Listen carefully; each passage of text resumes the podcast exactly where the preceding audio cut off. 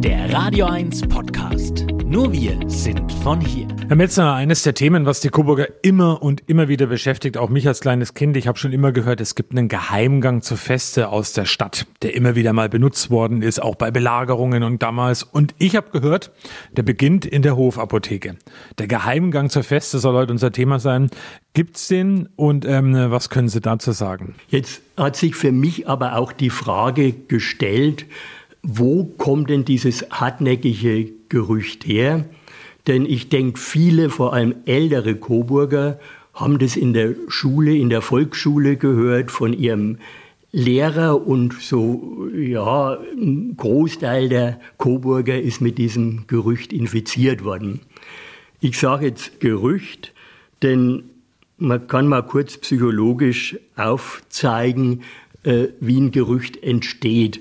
Ein Gerücht setzt in der Regel jemand in die Welt, indem er sagt, ich weiß das, ich habe das gesehen. Dann gibt es Leute, die dieses Gerücht aufnehmen, weil es interessant ist, weil es Eindruck schindet.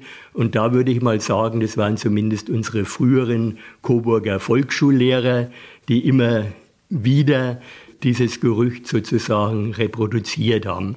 Und dann hält sich ein Gerücht wenn es scheinbar Hinweise darauf gibt, dass da was dran ist, sogenannte Verstärkungen des Gerüchtes. Und wenn das intermittierend geschieht, also immer mal wieder in verschiedenen Abständen, dann kommt es immer wieder hoch, ah ja, stimmt ja doch, es gibt so einen Geheimgang. Und auch ich bin schon mehrfach gefragt worden, ja, bei der Höhle Löwestein könnte das nicht der Beginn gewesen sein, als damals die Keller der Vereinsbrauerei abgerissen wurden. Ja, Herr Metzner könnte so einen Kellergang nicht zur Feste hochgeführt haben. Und ich habe eigentlich immer gesagt, nein, das ist es nicht und es kann nicht sein. Jetzt vielleicht einmal zum ersten Thema, was dazu wichtig ist. Wo ist das Gerücht überhaupt entstanden? Wo kommt das her?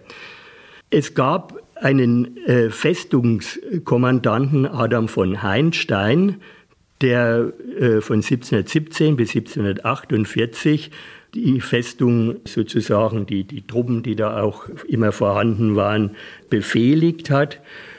Und dieser Adam von Heinstein hat öffentlich erklärt, dass er als Page mit seinem damaligen Herrn, dem 1680 regierenden Herzog Albrecht, den Gang mehrfach gegangen sei, könne ihn aber selbst nicht mehr ausfindig machen.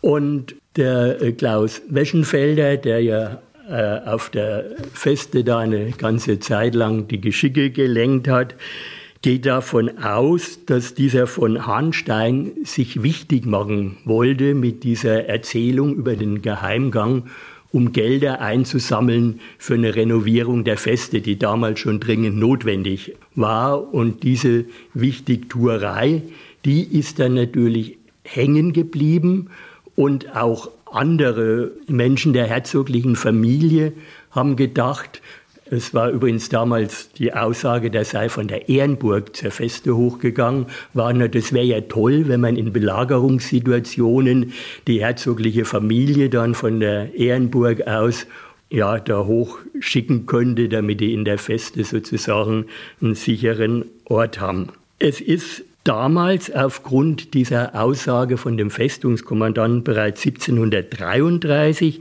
mal eine eingehende Untersuchung durchgeführt worden, wo könnte dieser Geheimgang geendet haben in der Feste, wo könnte er begonnen haben, unten im, im Stadtschloss in der Ehrenburg, wo könnten Verläufe im Hofgarten gewesen sein. Man hat nichts gefunden. 1843 ist es wieder hochgekommen. Man hat nochmal die Sache aufgegriffen und auch wieder nichts gefunden. Und selbst in jüngerer Zeit hat man dann mit, ja, so, wie nennt man das dann, Erdradar oder erdmagnetischen Messungen versucht, Hohlräume im Bereich Hofgarten und so weiter zu finden, aber auch wieder nichts. Also das ist jetzt mal der Ausgangspunkt vom Gerücht und auch schon ein Beispiel, wie das immer wieder hochgekommen ist. Sie haben es ja genannt, äh, von der Ehrenburg, vom Hofapotheke, von anderen Häusern in der Steingasse, auch vom Rathaus sei dieser Gang gestattet.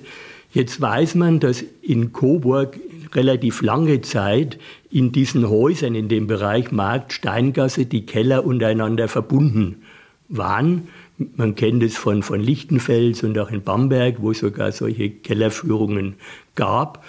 Und da kann sich natürlich auch bei jemandem der Eindruck da gebildet haben, durch diese langen Gänge zwischen den verschiedenen Kellern war das vielleicht der Stadt zu diesem Geheimgang zur Feste. Wobei man eigentlich weiß, das hat eine praktische Geschichte. In dem einen Keller sind Kartoffeln gelagert worden, im anderen das Gemüse, im dritten die Kohlen und inzwischen sind die auch zugemauert, hat mir jemand erzählt, der dort ein Haus hat. Dann ist die Frage noch, was hält solche äh, Gerüchte dann aber trotzdem am Leben?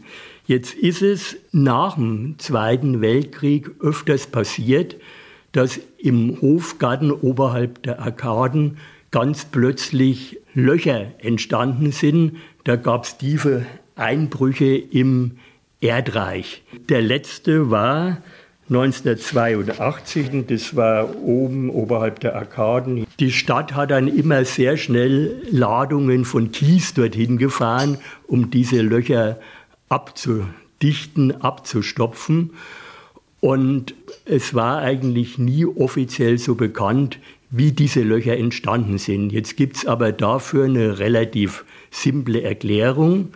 Und zwar Ende des Zweiten Weltkriegs, noch im äh, Februar 1945, hat man begonnen, unter den Arkaden eine große Luftschutzanlage zu bauen. Die sollte so halbkreisförmig vom linken Bereich der Arkaden, da ist so ein Zugang, zum rechten Bereich der Arkaden führen, vom Scheitelpunkt her bis unter das Reiterdenkmal von Herzog Ernst II. Mit diesem Bau ist begonnen worden. Es ist schon ausgeschachtet worden auf beiden Seiten. Man hat zwei Zugänge gebraucht, falls einer verschüttet werden sollte. Und es gab damals ja schon Bombardierungen von Coburg, sodass man eine große Luftschutzanlage gebraucht hat. Und es ist begonnen worden mit Holzverschalungen. Das heißt, es gab unter den Arkaden schon eine ganze Menge äh, Hohlräume und die sind dann offensichtlich so mal auf der linken, mal auf der rechten Seite eingestürzt. Und da war natürlich dann auch immer die Idee, oh, da ist ein Stück vom unterirdischen Gang zur Feste eingestürzt. Das wissen wenig Coburger mit dieser Luftschutzanlage. Es ist aber verbrieft von einem Bekannten von mir, der lange im Bauamt gearbeitet hat. Und er hat mir erzählt, zum Beispiel diese Zimmererarbeiten mit den Verschalungen, die sind sogar noch nach dem Zweiten Weltkrieg von der Stadt Coburg abgerechnet worden. Da gibt es Unterlagen, wer mal in die Archive gehen will. Ja, und sowas ist immer mal wieder passiert. 2012 hat die äh, SÜG am Schlossplatz neue Kabel verlegt und da ist man auf einen unterirdischen Gang gestoßen, der vom Hof der Ehrenburg Richtung Arkaden-Reithalle geführt hat, eigentlich ganz gut erhalten. Man hat mal reingeschaut, hat gesagt, das ist jetzt zu gefährlich. Man hat das Denkmalschutzamt in Bayern informiert und die haben gesagt, zuschütten, das ist städtisches Thema, wollen wir nichts sozusagen aufrühren. Die Coburger haben das natürlich mitgekriegt, haben gesagt, jetzt haben wir endlich den Geheimgang von der Ehrenburg zur Feste gefunden, aber das soll vertuscht werden und, und ja, äh, eigentlich wäre das Gerücht jetzt bestätigt gewesen.